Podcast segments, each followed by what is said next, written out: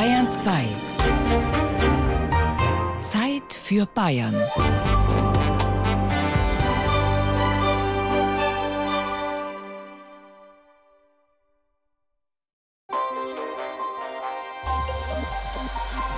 Bayern 2.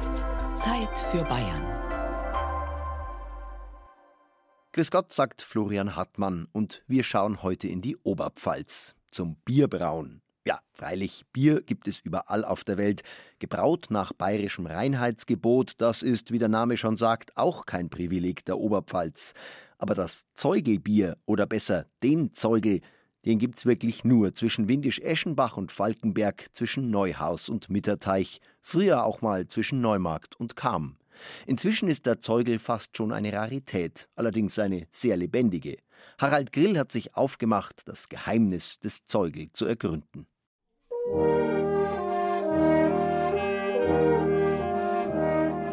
für mich ist der Zeugel irgendwo ein bisschen ein Zaubertrank.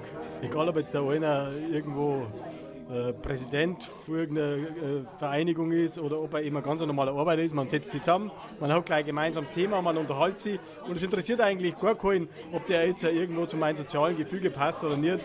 Beim Zeugel sind alle gleich. Nicht nur von Gott, sondern vom Zeugel sind alle gleich. Und so ist es auch. Also man kann am Zeugel nicht reservieren. Selbst wenn der Papst hier anrufen sollte und er möchte mit der Bischofskonferenz hier einkehren, muss er kommen und schauen, dass er einen Platz findet. Man kann hier nicht reservieren. Meine Oma ist 100 Jahre alt, und ist vor zwei Jahren gestorben. Bis zum letzten Atemzug hat den Zeugel getrunken. Der hat nichts mehr essen können, aber einen Zeugel hat er getrunken. Freitag, halb sieben in der Früh, Falkenberg in der Oberpfalz. Wir betreten das kommunale Brauhaus durch ein zweiflügeliges Holztor. Der Neuber Josef, der Braumeister des hiesigen Kommunbrauhauses, schürt den Holzofen unter der Sudpfanne an. Heute wird er hier wieder mit einigen privaten Brauern das berühmte Oberpfälzer Zeugelbier brauen. In der Mitte des Raumes steht der Bottich für die Maische, darüber ein Rührwerk, das mit einem Transmissionsriemen verbunden ist. Links über dem Ofen die Sudpfanne. Wer da oben hineinschauen will, muss über eine Holztreppe auf die Galerie quasi in den ersten Stock. Das rechte Drittel des Brauhauses nimmt gänzlich eine flache Wanne ein, das Kühlschiff, in dem die Bierwürze am Ende des Brauganges abkühlen wird. Ich habe mir vorgenommen, von Anfang bis Ende bei einem Braugang des Oberpfälzer Zeugelbiers dabei zu sein. Das wird einen ganzen Tag dauern. Dazu kommt die Nacht zum Abkühlen des Biers und der folgende Morgen mit dem Abtransport des noch unvergorenen Bieres in die Felsenkeller der jeweiligen Brauer. Ich werde auch zwei Zeugelstuben besuchen und mit Fachleuten über den Zeugel fachsimpeln und philosophieren. Zunächst aber dauert es noch zwei Stunden, bis das Wasser im Sudkessel zu kochen anfängt. Zeit, sich ein wenig umzuhören.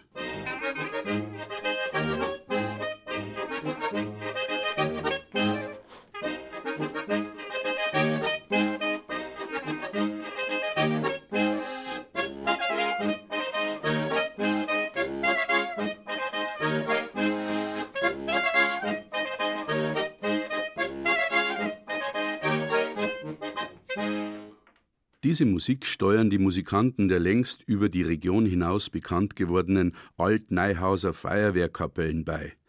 Diese Kapellen hat durchaus mit dem Zeugel zu tun. Einer Zeugelstube ihres Heimatdorfes, der ehemaligen Marktgemeinde Neuhaus, die heute ein Ortsteil von Windisch-Eschenbach ist, werden wir später noch einen Besuch abstatten. Also die Altenhauser Feuerwehrkapellen ist ja in Neuhaus entstanden, in diesem Zeugelort Neuhaus. Und das ging also so los, 1972 äh, habe ich in der örtlichen Blaskapelle angefangen. Und da sind wir in der Probe, in der Burg, äh, haben wir unser Programm gehabt und da sind wir immer an, an so einem Zeugelgärgele vorbeigelaufen und da hat äh, ein Musikerkollege von mir, dessen Vater, der hat da sein Bier gelagert und der ist am Tag dreimal mit der Milchkanne gegangen, hat der Zeugel geholt. Und ja, als Bo probierst hat er mal diesen geheimnisvollen Zeugel und dann kommst du halt immer mehr in die Materie ein. Und nach den Proben, freitags waren immer Proben, da sind wir immer am Zeug gegangen. Und das, man kommt also Reihe um, die ganzen Wirtschaften, glaube man ein wenig ab, lernt die ganzen Leute kennen und auch alle Generationen, die ja am Zeugel so vertreten sind. Ja, und dann wächst man da so hinein. Wer vom klassischen Zeugel spricht, der meint in der Regel ein nach dem bayerischen Reinheitsgebot gebrautes, untergäriges, unfiltriertes, naturtrübes, helles oder dunkles Bier. Die Bürger mehrerer Städte und Gemeinden in der nördlichen Oberpfalz, bei deren Anwesen das Braurecht im Grundbuch eingetragen ist, brauen den Zeugel in kommunalen Brauhäusern. Wolfgang Benkert, Autor des Buches Der Zeugel Bierkult in der Oberpfalz, hat sich schon längere Zeit ausgiebig mit diesem oberpfälzischen Phänomen beschäftigt. Diese Biertradition gibt es eigentlich bloß mehr so bei uns in der Oberpfalz. In Franken gibt es ja auch die Tradition vom, vom jungen Bier, aber die haben ein Hausbräu. Der große Unterschied vom fränkischen Hausbräu zu unserem Oberpfälzer Zeugel ist, der fränkische Hausbräu, der reift ja schon in der Brauerei heran und wird dann als Jungbier geholt und bloß der reift daheim dann fertig. Unser Zeugel ist nur einen Tag lang in der Kommunbrauerei.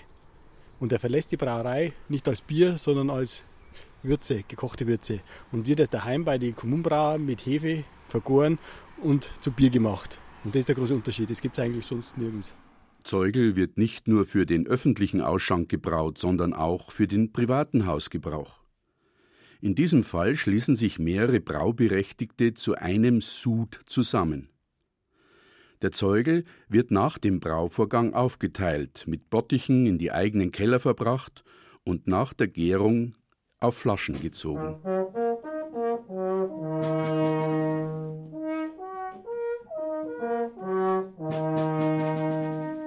Zeugel ist seit alter Zeit eine braune Flüssigkeit, die je nach Können angerührt zum Tod oder zum Leben führt.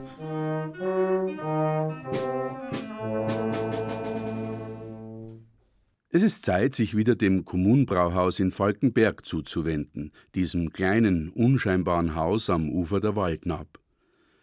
Nur wenige Meter vor dem Eingang türmen sich granitene Wollsackfelsen wie große graue Matratzen übereinander. Darauf thront respekteinflößend die Burg Falkenberg. Ein Falkenpärchen kreist um den Bergfried.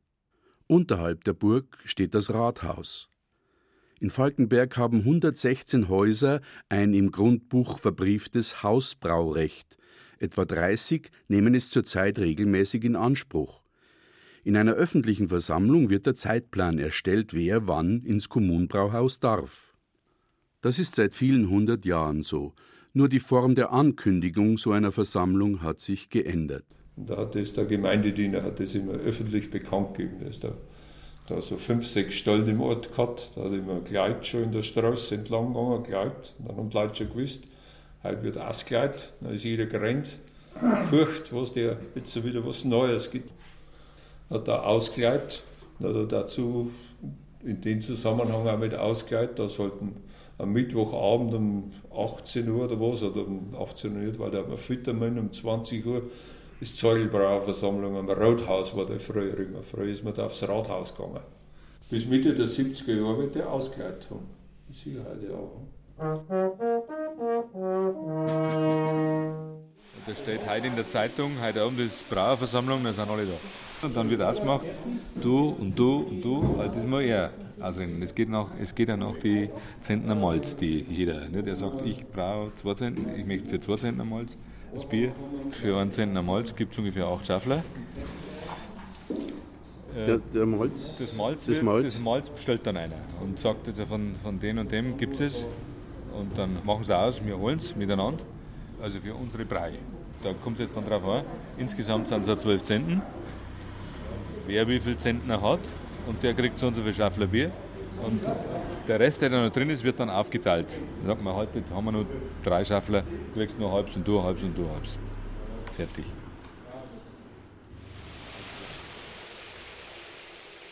Dampf tritt durch das Tor aus dem Brauhaus. Die Neugierde treibt mich hinein auf die Braubühne. Die Preisen sind noch früher gekommen und gesagt, im Falkenberg brennt, was ist los? Es gibt ja tolle Bilder von außen, nicht, wie, wie alles im, im Dampf eingefüllt ist. Ja, Brauerei muss dampfen. Ja, ja, klar. Maisbottich und dann kommt das Malz, also Schrot dazu. Der Maisbottich ist jetzt das Ja. vor uns, da Ja. sind so Zahnradeln oben drauf. Ja. Zu was sind die gut? Zum Antrieb von dem Rührwerk. Ah, das ist ein Rührwerk drin.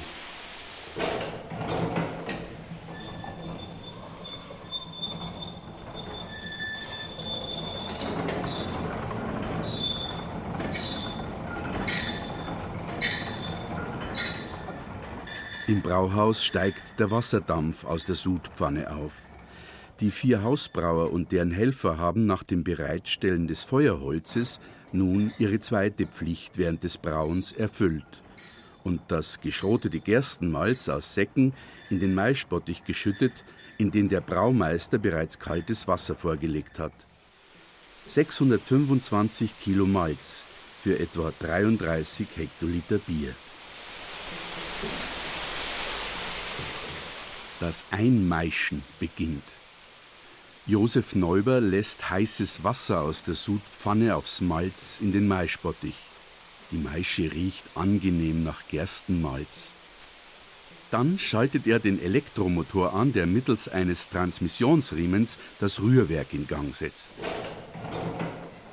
Nun folgt der dreistündige Prozess des Maischens. Dabei wird das Malz zu Treber, das heißt, das Malz gibt den Zucker an den Sud ab, der danach wieder in die Sudpfanne zurückgeleitet und eine Stunde lang weitergekocht wird. Diese Bierwürze fließt nun wieder in den Maispottich zurück. Wenn das Malz drin ist, brauche ich nur ungefähr drei Stunden, bis ich dann zum Ableitern anfangen kann. Ableitern nennt man dann, ist unten ein doppelter Boden drin in dem Gefäß. Und dann läuft es praktisch durch den Siebboden klar so bernsteinfarben raus. Und das kommt dann wieder oben in die Pfanne rein, wird dann nochmal eineinhalb Stunden gekocht. Und wir dann jetzt gerade abhalten. Vor Mittag beim Maischen, da schaue ich, dass ich sämtliche Mehlkörper und Stärke umwandle in Zucker. Und dann beim Abläutern tue ich den Zucker von den Treber trennen. Die Schale vom Malz setzt sich unten auf die Sieb als erstes ab und dann kommen die anderen Schichten oben drauf und somit ist das eine natürliche Filterschicht. Ich tue jetzt anschwänzen. Das läuft dann auch wieder über den doppelten Ziehboden weg. Das praktisch jetzt die Treber auswaschen. Weil ich will ja die Zucker aus den Treber haben. Anschwänzen. Was für kraftvolle Wörter die Brauersprache hat. Josef Neuber gießt Wasser auf die Maische. Der nächste Schritt wird das Abläutern sein. Abläutern. Schon wieder so ein wunderbares Wort. Was jetzt durch das Läutersieb in die Sudpfanne kommt, ist immer noch kein Bier, sondern die sogenannte Würze. Sie wird erneut mit Wasser übergossen, um das ursprüngliche Volumen, das durch Verdunsten beim Kochen verloren gegangen ist, wiederherzustellen. Von früh morgens bis in den Nachmittag hinein dauert diese Prozedur.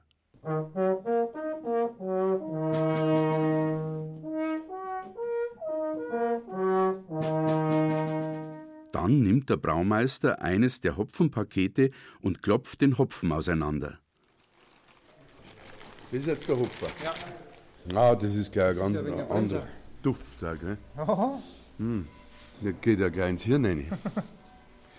Der wird ja so gepresst, die müssen direkt auseinander zupfen. Ja, der wird sich schon auflösen, wenn ich den ganzen schmeiß, aber ich spare mir halt das und dann auseinander. Und leiten da jetzt mal die Glocken, wenn sie. Das kommt halt schon wieder zusammen, ja. wie weiß man das, wann es gelangt? Nach Gefühl mache ich Ah ja. das. Was ist denn das Braune jetzt, was man da oben so sieht? Das ist nur vom Malz, ist das nur noch Gerbstoffe mit dabei. Gerbstoff. Jetzt kocht's, gell? Ja. Jetzt sagt man es richtig, wie es. Deswegen habe ich meinen Hopfen drin. Aha. Praktisch in dem Augenblick, wo es kocht, kommt ein bisschen ein Hopfer rein da. Das hält aber zusammen, mein Telefon. Presst. Das sind 5 Kilo. Ja, früher war das lose, so leicht gepresst, immer in Doppelzenten.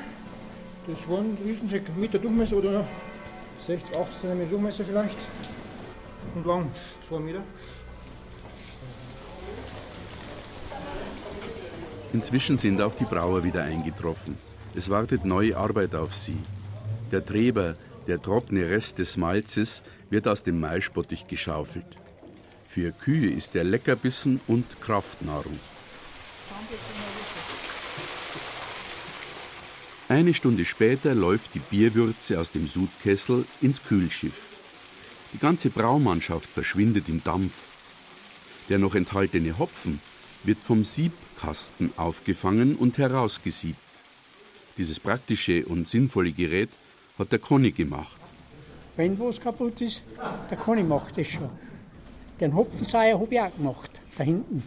Wenn was kaputt ist von Holz, dann kommen sie zu mir, mach das mit, Conny. Dann mache ich es halt.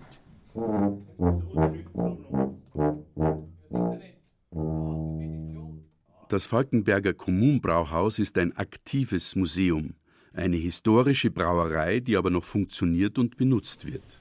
Das ist halt nur ein Museum, was betrieben wird. Das auch in Schuss gehalten, weil man muss sagen, wenn irgendwas kaputt ist, das muss ich ja wieder gehen. Brauche ich ja wieder.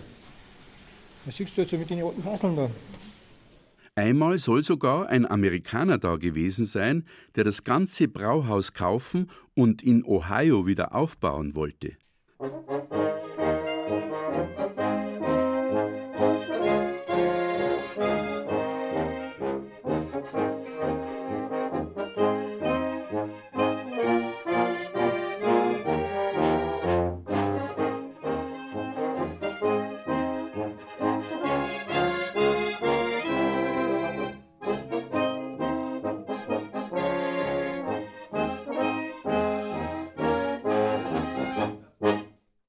Das bayerische Reinheitsgebot beruht auf einer Verordnung von Herzog Wilhelm IV. vom 23. April 1516. Es gilt als ältestes beurkundetes Lebensmittelgesetz der Welt. Wir wollen auch sonderlichen das Für'n allenthalben in unseren Städten, Märkten und auf dem Lande zu keinem Pier mehrer Stück dann allein Gersten, Hopfen und Wasser genommen und gebraucht solle werden. Der Herzog aber vereinheitlichte im Grunde nur alte Forderungen, die schon lange vorher in diversen regionalen Verordnungen existierten, etwa 1447 in München, wo die Stadträte forderten Item, sie sollen auch Bier brauen nur allein von Gersten, Hopfen und Wasser und sonst nichts darein oder darunter tun, oder man strafe es für falsch.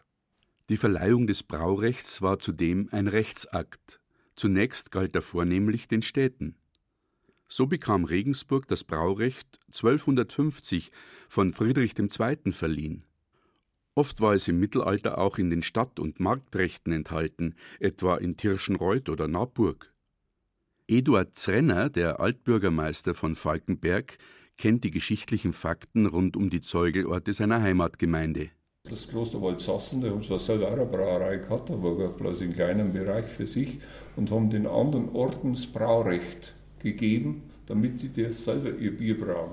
Und die haben das nicht dort dürfen, wenn es einer nicht verliehen worden ist? So. Das hat man nicht dürfen. Nein, nein. Das, das, das war eine hoheitliche Aufgabe, das Bierbrauen. Mhm. Und folglich hat sie ja erst 1467 dann das Recht bekommen. Ab 1450 heißt, haben die Falkenberger mitgebraut mit dem Kloster, weil da das Kloster in Falkenberg auch schon gebraut. Das war ja alles Klosterbesitz. Und da haben die Falkenberger mitbrauen dürfen. Um 1467 haben sie dann das Braurecht bekommen. Da haben sie dann das Recht gehabt, ihr Bier zu brauen und da zu verkaufen.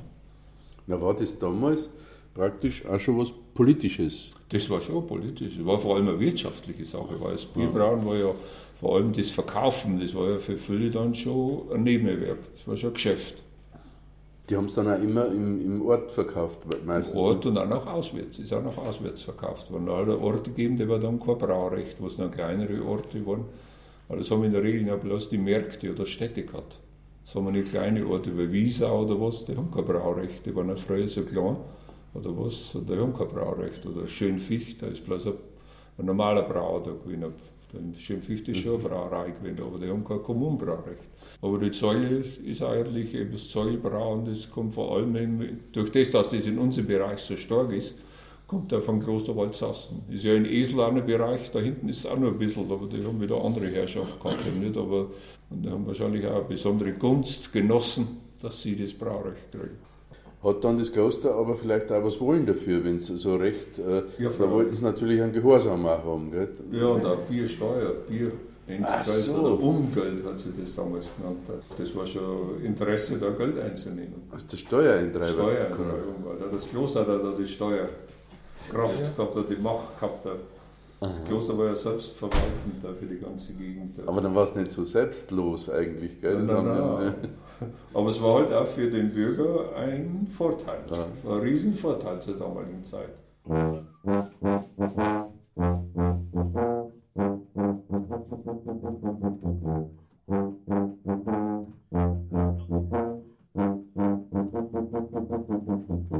Auch heute ist das Brauen nicht umsonst.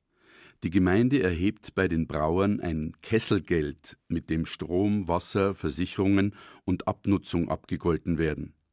Daneben ist es Vorschrift, dass ein Braumeister dabei ist, der den Brauvorgang von Anfang bis Ende begleitet. Zuletzt wendet sich das zuständige Hauptzollamt, das vom Braumeister über jeden Brauvorgang informiert werden muss, mit der Erhebung der Biersteuer an den Brauer. Der Braumeister managt das Brauen. Er bestellt das geschrotete Gerstenmalz und den Hopfen, weist Tätigkeiten zu, plant die Zeiteinteilung. Aber er macht das in seiner Freizeit. Das ist ein normaler Bierbrauerberuf.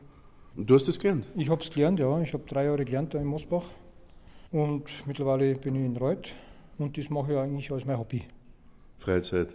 Ja, das macht mir Spaß, weil da kann man nur ins Bier riechen, reinschauen. Das war in der Brauerei eigentlich alles verschlossen ist. Sämtliche heute dann ja zu. Kühlschiff gibt es überhaupt nicht mehr.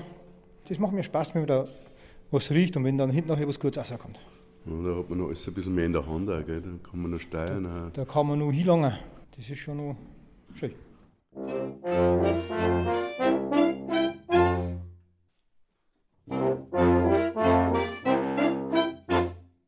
Es ist inzwischen fast 8 Uhr am Abend. Josef Neuber räumt noch auf im Brauhaus. Für ihn geht ein langer Arbeitstag zu Ende. Bevor der Braumeister heimgeht, bestellt er die Brauer für morgen in der Früh um acht wieder ein. Dann wird aufgeteilt. Aber die Brauer dürfen noch nicht heim. Auf sie wartet noch Arbeit. Das Rehern, also das Rühren des Biersuds. Er muss jetzt langsam abkühlen. Es kann bis Mitternacht dauern, bis die Temperatur auf 20 Grad heruntergegangen ist. Das ist jetzt das schon der Anfang vom Rühren praktisch. Richtig. Und das geht jetzt ein paar Stunden weiter. Ja, bis wir halt ziemlich einen gewissen Grad herunter haben und dann hören wir auf. Das Restliche macht dann die Luft. Wie weit müsste da herunter sein? Ja, bis an die 20 Grad sollte man schon herbringen. Da geht schon noch bis 9, 10 heute. Heute schon. Also wie wichtig ist, dass jetzt der Wind geht, dass der Nebel, also der Dampf weggeht. Und dann müssen wir halt zurühren, dass wir keinen rechten Schaum kriegen. Warum das? Ja, weil ich dann eine Decken wieder drüber habe. Ach so, dann kühlt es nicht aus. Dann kühlt es nicht aus. Da kann die, kann die ganze Feuchte, also die Luft, kann dann nicht raus. Wenn man jetzt da ein bisschen, da sieht man schon. Das Und ist das eigentlich eine schöne Arbeit, weil man nicht gar so gar tun muss, gell? Nein, den wir nicht. Das tun wir nicht. Da, wenn einer schnell tut, der wird schon zusammengeschimpft. Der letzte Reierer sperrt das Brauhaus zu und bringt den Schlüssel am nächsten Morgen wieder mit.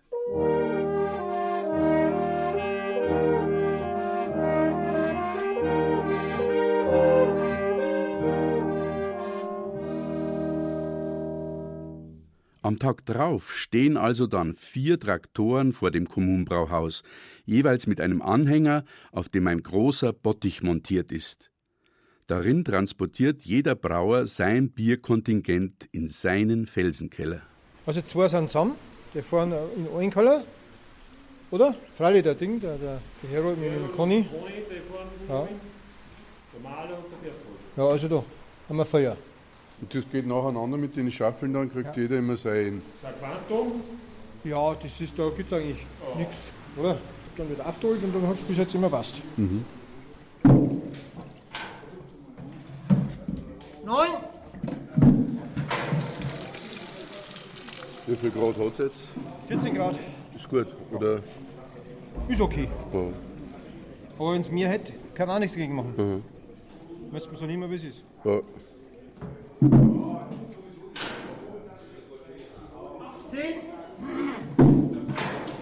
Ab wie viel Grad kann man es überhaupt nicht mehr hernehmen dann? 20 äh, Grad ist schon äußerst harte Grenze weil man es nicht, also im Keller überhaupt nicht mehr bremsen kann.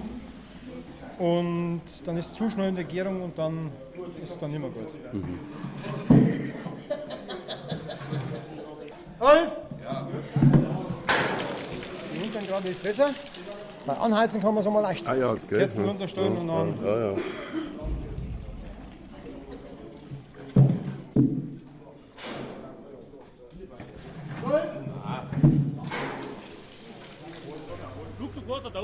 Wo? Ja, ich bleib da. Sind verschieden groß, gell? Die sind verschieden. Die sind zum Teil selber gebaut aus, aus äh, V2A-Stahl, die Roster. Und der hat oben einen Deckel, der kann der. Ja, ja, einen Deckel. Wir haben da auch schon einen. Aha. Aber das ist bloß für den Regen, dass es nicht reinregnet.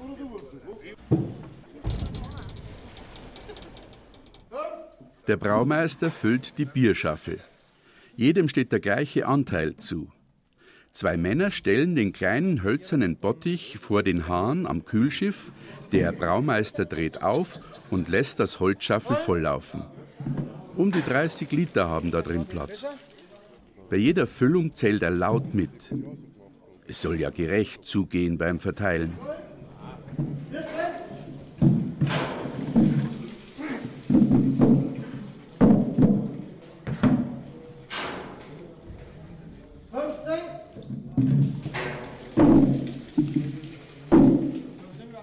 Ist das Schaffel oder die Kaufern, wie man hier sagt, voll, schieben die beiden Träger eine Stange durch die Griffe, tragen den schwappenden Bierrohstoff zu zweit hinaus und gießen ihn in den Bottich auf dem Anhänger. Dann kann man das jetzt dann fahren, ohne dass es außer schwa schwappt. Das ist die Kunst. Aha. Ja, das ist schwappt, ja, ja. Das ist ja mehr Schaum wie Bier, oder? Nein, nein, so 20 cm vielleicht. Auf die obere. Ja, geil, gefährlich ist schon. Ja, ja, ja. Wenn nur schwappt, scheiße, aber das macht nichts.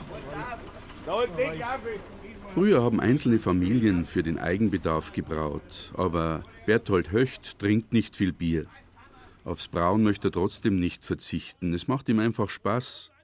So tut er sich mit ein paar Freunden zusammen und teilt mit ihnen auch seinen Felsenkeller zum Lagern des Bierkontingents.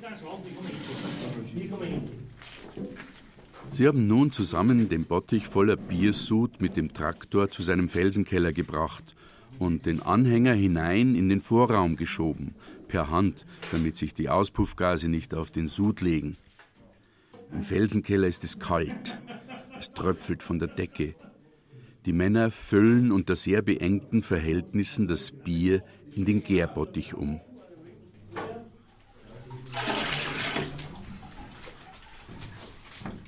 Selbst der Bodensatz, der sich auf dem Kühlschiff über Nacht gebildet hat, ist noch an die Brauer verteilt worden.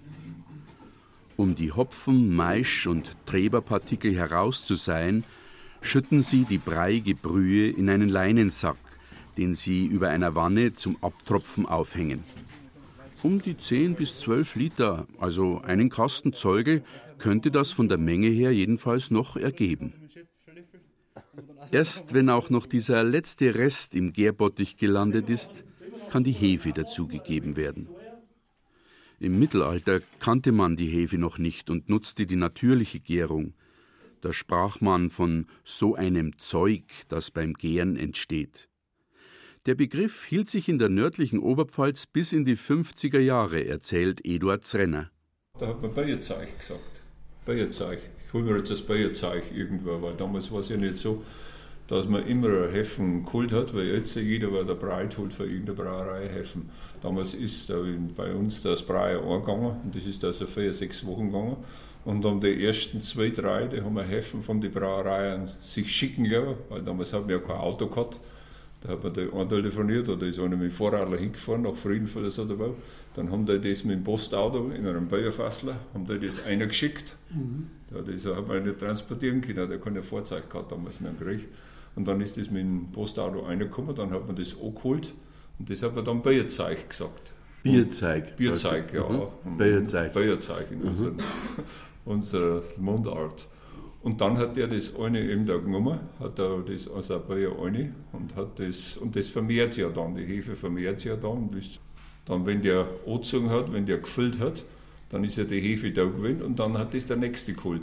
Und dann hat man ihm gesagt, der geht mal hin, hol das Bayerzeug, hol für den ein Bayerzeug und für den ein Bayerzeug. Bevor man eine Hefe gehabt hat, hat man eine Naturgärung gemacht. Da hat man einfach gewartet, bis das für ein neues Gären anfängt, meines Wissens. Thank you.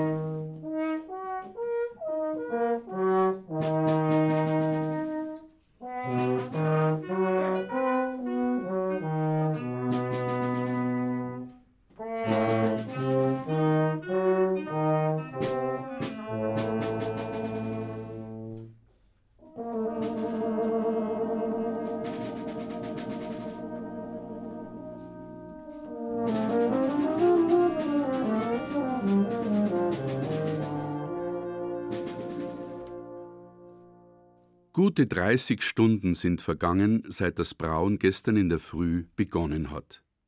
Jetzt, am frühen Samstagnachmittag, übernimmt die Hefe die Arbeit und kümmert sich um die alkoholische Gärung. Nach 10 bis 14 Tagen kann das Bier in kleine Fässer oder Flaschen abgefüllt werden, dann muss der Vorrat wieder für ein Jahr reichen. Alle miteinander sind gespannt, wie er schmecken wird, der neue Zeugel einer der Falkenberger Zeugel, die bei jedem Brauer und da auch jedes Jahr anders schmecken. Eine einheitliche Geschmacksrichtung gibt es nicht. Jede Hausgärung nimmt einen anderen Weg bei der Geschmacksausprägung. Das Abfüllen in Fässer und Flaschen dauert wieder etwa einen halben Tag und es geht eigentlich immer lustig zu, erzählt der Berthold, vor allem bei der abschließenden Brotzeit mit dem ersten Zeugel, obwohl man dem Bier nach dem Abfüllen eigentlich noch drei, vier Wochen Ruhe und nachreifen gönnen sollte. Weil letztes Jahr war es so, haben wir zu viel Bier gehabt, haben wir es in so riesige Schmutzkübel leider. haben wir keine Flaschen mehr gehabt, dann haben wir so riesige Schmutzkübel ausgetrunken. Das haben wir auch schon da mal angefüllt, haben wir mal. Haben wir einen Kübel voll rein, haben es auch so getrunken.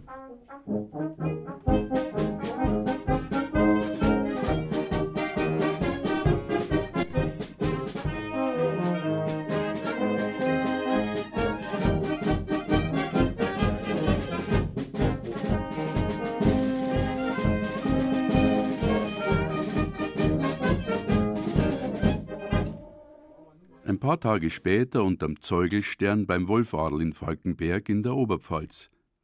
Der Wolfadel, das ist der Hausname von Beetsmane. Er ist gebürtiger Windisch-Eschenbacher und hat seine Zeugelstube ausnahmsweise für uns aufgesperrt. Er hat einen alten Hof am Gumpener Weg renoviert und als Zeugelstube umgebaut. Bei ihm können wir uns bei ein paar Seideln Zeugeln noch einmal in Ruhe unterhalten, wie es früher gewesen ist. Der Neuber Josef ist auch gekommen. Ebenso gesellen sich der Berthold Höcht und der Koni dazu, der Allround-Handwerker, der das Hopfensieb im Kühlschiff gebaut hat. Auch Eduard Zrenner ist dabei. Er kam 1938 zur Welt und hat noch ganz andere Zeugelzeiten erlebt. Er war Bürgermeister von Falkenberg und gleichzeitig Kommunbraumeister. Und früher war es ja so, dass das Wohnzimmer ausgeräumt worden ist. Das hat ja keinen den Sinn so Stumm gegeben oder auch mit der Schankanlage oder was. Das hat ja in meinem Aufwachsen, weil ich in Zeugel, ersten Zeugel gegangen bin, da war ich 16 Jahre war, dann hast du das erste Mal in Zeugel gegeben. Da waren damals in Falkenberg nur drei Stück. Aber da ist ja nicht gewesen, dass da so eine Stumm gehabt haben, richtig eingerichtet, sondern lediglich so Wohnstumm. Stumm hat man früher gesagt. Da ist ausgeräumt worden und da war außen um das ist auch bei uns daheim da gewesen, auch ganz rundum wie eine Bank gewesen. Eben schon aus dem Grund wegen der Zeugelstumm, da ist aber das ganze Jahr stehen geblieben, die Bank. Und dann ist halt das andere Zeug ausgeräumt worden, sind ein paar alte Tische eingestellt worden und Stühle. Und dann war das die Zeugelstumm. Und der Klo hat man ja da auch noch nicht in dem Sinn gehabt, sondern da sind Leute in der Regel am Misthaufen gegangen, weil Frauen sind ja früher nicht ins Wirtshaus gegangen. Das Brauen war seinerzeit ein fester Bestandteil des Dorflebens. Die meisten Leute hatten Arbeit im Ort: Spengler, Küfner, Schreiner, Bauern. Nur wenige arbeiteten außerhalb, etwa im sogenannten Trägloch in der Lehmgrube in Wisau, die heute ein Weiher- und Badegebiet ist. Und das war ein Fassbinder, der hat ja die Fässer auch gleich repariert. Wir haben Ochsen gehabt früher, aus der Bogen aufgeladen, dann hast du zum Schaufer hingefahren, wenn breit worden ist. Da waren bestimmte Termine, weil immer jeder drangekommen ist. Und dann hat er die Fässer überholt, hat gleich geschaut, da ist ein schlechtes, schlechte Tauben drin, ein schlechtes Brett drin. Dann hat er das auch ausgewechselt gleich. Dann hinterher Picht. Aber viele haben oft auch, das ist immer ein finanzielles Problem, wenn das Pichen hat ja Geld gekostet. viele haben das, sich das Geld auch manchmal gespart und dann hinterher oft auch ein schlechtes Bier gehabt. Das war die Zeit vor den Nirosta-Behältern und Alufässern. Wenn's damals ans Brauen gegangen ist, hat es im Dorf nach Pech gerochen und die Dorfkinder haben sich beim Fassbinder Staufer versammelt. Der Hutzfassler haben wir da zum Staufer hingetan. Der hat dann auch Asbicht, das gereinigt worden sind. Tagelang hat der oft so Fasselbicht. Der Staufer Andres. Der Schwarzpech ist das gewesen. Hat er nicht, hat er gekocht, dann hat er ein wenig was eingeschüttet, dann hast du Rolle mit. Das, Aber das Hauptding war die Desinfektion. Das, das gereinigt worden ist, das die Keime alles tot worden. Die Keime alles worden sind. Wenn man Eduards Renner erzählen hört, wird einem schnell klar, dass die gute alte Zeit gar nicht so gut gewesen sein kann.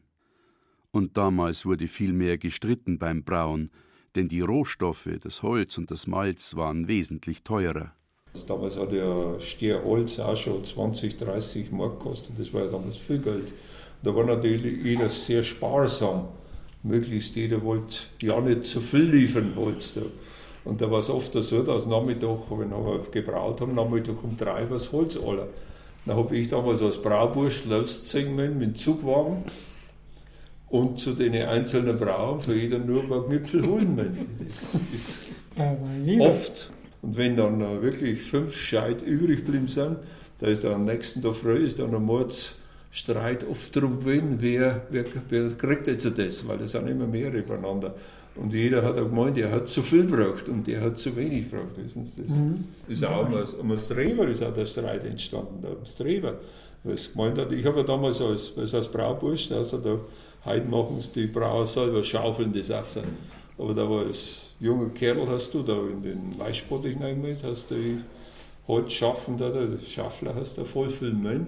Und da haben sie immer manche schon benachteiligt gefühlt, weil du angeblich denen so Schaffel zu wenig voll gemacht hast. Wissen Sie? Das kann man sich heute überhaupt nicht mehr vorstellen. Heute ist jeder froh, wenn er es weg hat. Auch ums Bier selber, da ist auch oft gestritten worden, weil damals, wenn Bier verteilt worden ist, hat der eine gemeint, der hat jetzt, weil der angeblich der Braumeister den Kübel da zu wenig voll gemacht hat bei ihnen. Und bei anderen hat er mehr voll gemacht. Das ist oft der Gaude gewesen damals.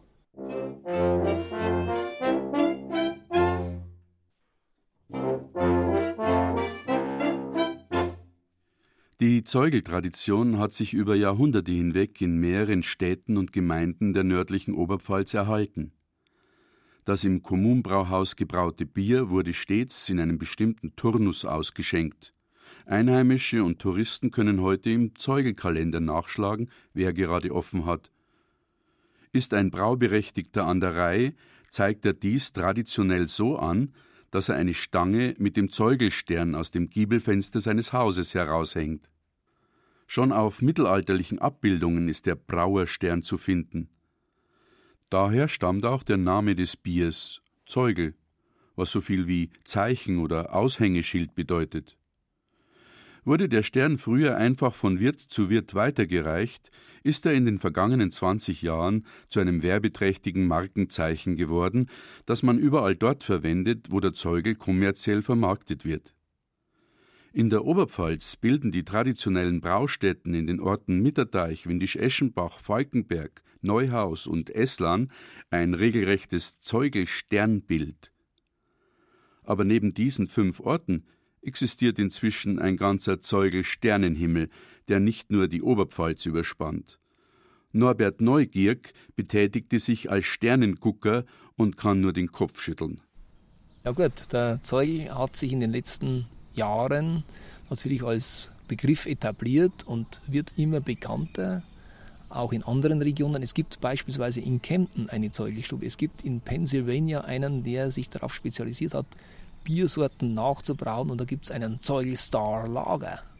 Also man sieht, welche Kreise das langsam zieht und äh, von dem her müssen wir uns überlegen, wie wir den Zeugel mit der Oberpfalz, seiner Geburtsstätte, äh, festhalten. Dieser Begriff Zeugel muss einfach hier als regionales Alleinstellungsmerkmal bleiben und da muss man sich zusammentun und sich was überlegen. Es gibt verschiedene Wege, sowas zu beantragen, anzuleiern. Es gibt andere europäische Regionen, die das auch gemacht haben und da wollen wir also mit Sicherheit dranbleiben und das verfolgen. Es gibt inzwischen auch viele Gaststätten, die ganzjährig geöffnet sind und zeitlich unbegrenzt Zeugelbier anbieten. Das hat mit der ursprünglichen Zeugeltradition nichts oder nur wenig zu tun. So sieht das der Bauer Herbert, seines Zeichens Bürgermeister von Falkenberg. Es springen ja viele ja illegal drauf auf diesen Zeugelboom. Mittlerweile haben sie ja diese Nordoberpfälzer alle zusammengeschlossen, echter Kommunbrauzeugel. Und die anderen, die dieses Logo nicht gebrauchen, das sind Illegale im Prinzip. Die kaufen sich den Zeugel von irgendjemand. Der Erhalt einer Tradition spielt sicherlich eine Rolle. Aber was dieses Modell des Zeuglianismus so sympathisch macht, ist das gemeinsame Arbeiten und Produzieren in der kleinen, überschaubaren Heimatregion. Die Großbrauereien und Großkonzerne dagegen sind dazu verdammt, ihre Umsätze zu steigern. Sie schlucken Kleinbrauereien und werden immer größer, Kolosse, die Gewinne erwirtschaften sollen, Saurier auf der Suche nach Nahrung. Einerseits wollen sie ihr Angebot vereinheitlichen und gleichbleibende, wiedererkennbare, unverwechselbare Geschmackserlebnisse anbieten, andererseits müssen sie ein abwechslungsreiches Angebot für jeden Geschmack finden. Neben dunklem und hellem Vollbier werden dunkles und helles Weizen angeboten, Pils, Bock, Zwickel und neuerdings auch Bier mit der Aufschrift Zeugel. In den Geschäftsetagen hat man eben auch erkannt, dass der Zeugel bei den Konsumenten ankommt. Aber die Kommunbrauer wollen sich zur Wehr setzen. Der Beetsmani von der Wolfadel Zeugelstube meint, dass es wohl schon zu spät sei, und Eduard Zrenner, der alte Bürgermeister, ist der Ansicht, dass man zwar den Zeugel als Marke schützen könne, nicht aber die ganzheitliche Idee und das Bier selbst.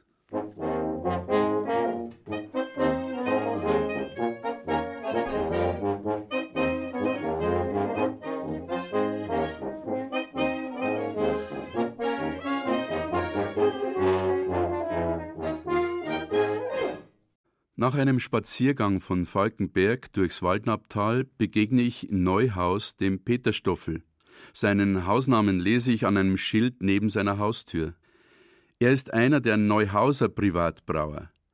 Mit einer Aluminiummilchkanne in der Hand ist er auf dem Weg zu seinem Felsenkeller. Das ist irgendwie bei uns Tradition. Ich, wenn ich in den Keller gehe, ich habe immer meine Milchkanne dabei. Und wenn mit Leute verlangen, dann sage ich, ich habe meine Kuh im Keller stehen. Ich habe jetzt eine frische Milch geholt. Weil wenn der Schaum richtig schön drüber ist, dann schaut es so aus. Aber zum Probieren gehen wir auch weiter. Da ist die Luftfeuchtigkeit so hoch und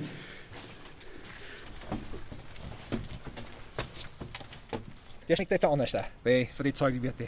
Der süßliche Welt der drum. Weil normalerweise ist äh, der, für die Hausbrauer der Zeugel bitterner. Also kommt schon noch bitterner wie ein Püss kommt dann normal eine für die Hausbrauer, eben weil er länger halten muss. Der, der, der süßlicher. Der trinkt sich heuer ganz mild. Unterm Zeugelstern sind Lebensart und Kultur eins. Das heißt, Kultur ist für die Hausbrauer nichts Abgehobenes und vor allem dient sie nicht nur als Feigenblatt mit Highlights und publikumswirksamen Werbegags aller Starkbieranstich am Nockerberg. Nein, sie tragen die regionale Kultur und entwickeln sie weiter, voller Selbstironie, weltoffen und frech. Zeugelbierausschank-Erweiterung. Wer Zeugel ausschenkt und Getränke, der braucht eine Zeugelschenke und denkt der Zeugelschenker mit, dann wagt er einen Schritt und lagert einfach aus dem Haus die Gäste in den Kuhstall aus, bringt für diese Zwecke sein Rindvieh um die Ecke, um dann statt Rinder, Zeugel, Lerchen und Gimpel in den Stall zu pferchen, die dicht gedrängt wie Kuhmisthaufen sein selbstgebrautes Bier wegsaufen. Eine hohe Rindviehdichte hat hier schon Geschichte, und so liegt nahe an der Odelgrube nichts näher als die Zeugelstube.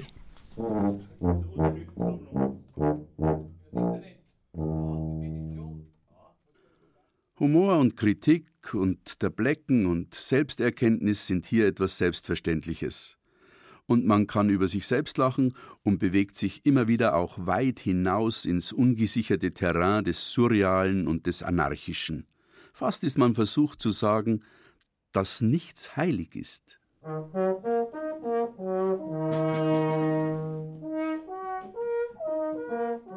Zeugel ist Kommunbraubier und trinkt's. Der Mann wird eher zum Stier, bei der Frau wirkt es erst dann, wenn der Mann schon nicht mehr kann.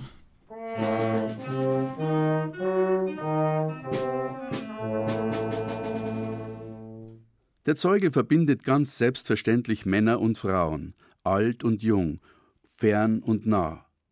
Der Himmel, aus dem solche gereimten Zeugelsternschnuppen fallen, kann urplötzlich in einem anarchischen Wetterleuchten des blühenden Blödsinns aufblitzen. Beim Schaller gibt es gar eine Kleinkunstbühne, die modellhaft das Fremde mit dem Einheimischen mischt.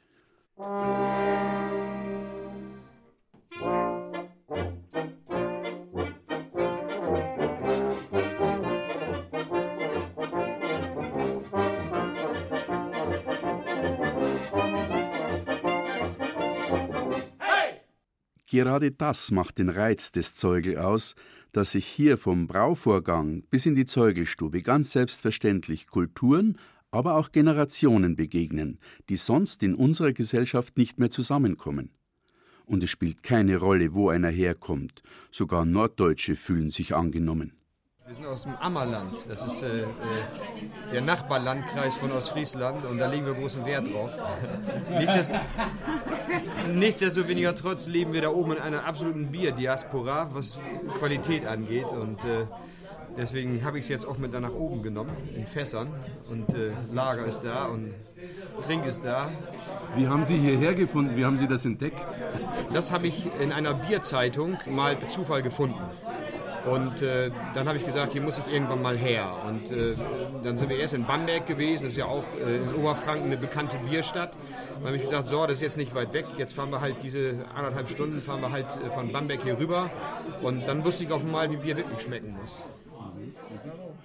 Wie die Zeugelorte und der Zeugel selbst, so sind auch die Wirte und ihre Namen ganz und gar verschieden. Wirtsnamen sind Hausnamen. Wohlfadel, Kramer, Kecken, Osterer, Baler, Schöllmichel, Teicher, Gloser.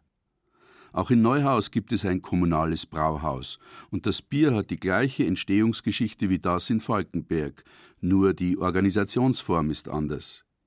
Hier wird das Brauen nicht von der Gemeinde organisiert, die Brauer haben eine Genossenschaft gegründet. Ein Blick in den Zeugelkalender zeigt, in Neuhaus haben's heut beim Kecken offen.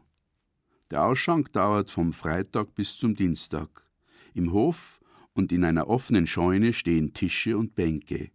Zu kalt heute zum draußen sitzen. Matthias Schönberger, der junge Wirt vom Kecken, kommt über den Hof. Also Im Sommer sitzen wir dann auch im Terrassen da, da haben wir dann da im Hof auch aufgestellt. Also da haben wir 170, 200 Leute sitzen. Ja, ja da kommen auch ganze Busse dann heim manchmal. Und die wissen, dass da so schön ist ich kann unter dem Zeugel keinen Bus annehmen, da hätte ich Aha. Probleme vom Platz her. Das, weil wir haben oft schon gehabt, wenn dann so ein Übergangswetter war, dann waren sie oft die Rassen gehockt und in der Zeugelstube und dann sind wir schon an die Grenzen, da stoßen wir schon an die Grenzen von der Küche her, weil wir es einfach nicht ja. herbringen dann. Aber der Matthias geht in den Bierkeller, um nach dem Rechten zu sehen. Vielleicht ist das Bier ausgegangen und er muss ein Fass holen. Der Keller liegt unterhalb der Zeugelstube, kein Felsenkeller, ein heller Keller mit einem großen Tor und Edelstahlbottichen. Das ist der Gärbottich. Und da ist jetzt so eine Außenwandkühlung drinnen. Jetzt haben wir halt die Möglichkeit, auch im Sommer Bier zu brauen. Weil früher war es ja so, da ist äh, September, Oktober das Bierbrauen losgegangen, wenn es wieder kalt worden ist. Und meistens so April, Mai ist das letzte Mal braut worden. Und dann über den Sommer hat es dann auch keinen Zeugel gegeben. Und jetzt haben wir eben die Möglichkeit, durch die Wandkühlungen oder die Kühlräume selber auch das ganze Jahr durch Zeugel zu brauen. Das ist jetzt viel weniger arbeitsintensiv als wir im Felsenkeller. Weil wir haben damals das, das Wasser runtergedrungen zum Waschen und dann wieder aufgedrungen, die ganze Hefe von Gären in Wannen raufgedrungen und das ist natürlich jetzt um, wesentlich leichter. Das wird, äh, mit Kohlensäuredruck wird das angereichert und, und der, das drückt das dann in die Zeugelstube rauf. Da haben wir eine Leitung drauf. Weil früher so, da hat man immer Fässer auffüllen müssen, also da haben sie immer kleine Fässer rauf drum. Das war schon Arbeit dann, weil wenn man da so an einem Wochenende so mal, oder an einem Tag äh, 200, 300 Liter Bier auftragen muss, das ist dann schon... Man merkt es dem Wirt nicht an, unter welchem Stress er steht. Ich sage immer, Zeugel sind 14 Tage, weil ich zuvor schon wursten muss. Also das geht Montag mit dem Einkauf, dann Dienstag mal zerlegen, Mittwoch wurscht man dann, Donnerstag richten wir alles her, bis alles steht und die Vorbereitungen Sulzen machen. Und dann geht es halt Freitag los bis Dienstag. Und dann wenn wir wieder aufräumen und dann muss man sich mal einen Tag erholen, sage ich immer, weil man wenig Schlaf erwischt.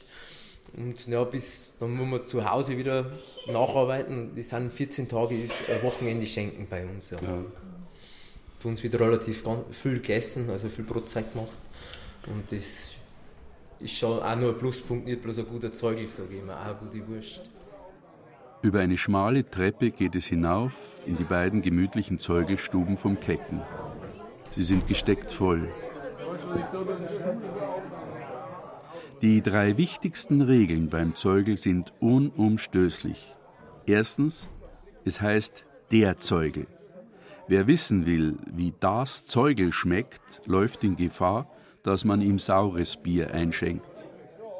Zweitens, beim Zeugel sagt man du zueinander. Drittens, beim Zeugel kannst du keine Plätze vorbestellen. Also man kann am Zeugel nicht reservieren. Selbst wenn der Papst hier anrufen sollte und er möchte mit der Bischofskonferenz hier einkehren, muss er kommen und schauen, äh, dass er einen Platz findet. Man kann hier nicht reservieren. Der Unterschied ist das, war ist ein Platz frei oder was setze ich mich hin? Der Unterschied in der normalen Wirtschaft, wenn einer kommt, der sitzt in der Regel immer allen frei an Tisch. Das ist eine andere Kultur halt für Prost. Man lebt die Vielfalt, toleriert den anderen Geschmack, nicht nur beim Bier was allmählich zur Erkenntnis führt, dass man einander mögen könnte. Ja, für mich ist der Zeugel irgendwo ein bisschen ein Zaubertrank. Egal, ob jetzt der einer irgendwo äh, Präsident für irgendeine äh, Vereinigung ist oder ob er eben ein ganz normaler Arbeiter ist. Man setzt sich zusammen, man hat gleich ein gemeinsames Thema, man unterhält sich und es interessiert eigentlich gar keinen, ob der jetzt irgendwo zu meinem sozialen Gefüge passt oder nicht. Beim Zeugel sind alle gleich. Nicht nur von Gott, sondern vom Zeugel sind alle gleich. Und so ist er. Außer was zum Trinken oder zum Essen kann man beim Zeugel rein gar nichts bestellen. Vor allem die Stimmung gibt es nicht auf Bestellung. Die muss jeder selbst mitbringen. So wie das Bier bei jedem Brauer jedes Jahr anders schmeckt, so unterscheiden sich auch die Zeugelabende. Da kann es sein, dass an einem Abend der Bär los ist mit wilder chaotischer Musik und Gesang und die Wirtschaft erst um fünf in der Früh geschlossen wird, oder dass eine Woche später, am gleichen Wochentag, ein paar kreuzbrave Sangesbrüder in aller Ruhe ihren Zeugel konsumieren. Also ist das ein, ein göttliches Bier, ein himmlisches Bier, das aber teuflisch gut schmeckt. Aber man kriegt keinen Kopfweh, oder? Nee, kriegt man beim Zeugel nicht. Also wenn, dann liegt es nicht am Zeugel, sondern dann liegt es dann liegt's am Kopf.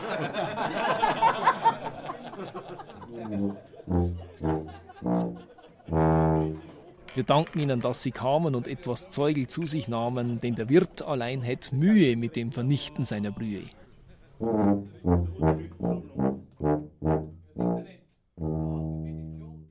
Im Sternbild des Zeugel. Harald Grill hat in der Oberpfalz Geschichten rund ums Kommunbrauhaus erkundet.